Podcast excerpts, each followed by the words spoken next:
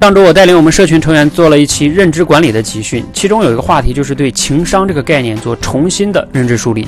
你觉得什么是情商呢？很多人第一反应就是，哎呀，高情商的人往往是特别会处理复杂的人际关系，说话特别好听，做事特别让人舒服。你觉得这样定义能让你更好的去提升情商吗？我对情商啊有一个简单的定义，分享给你，不一定对。情商啊，就是管理自己和他人的情绪以及需求的能力。你想一想，你要能处理那些复杂的人际关系，是不是得了解别人的情绪跟需求啊？那你能管理好吗？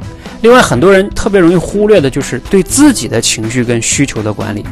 一个人如果连自己都管理不好，你觉得能管理好别人吗？你天天那就会成为一个讨好别人的人。这样的人真的是高情商的人吗？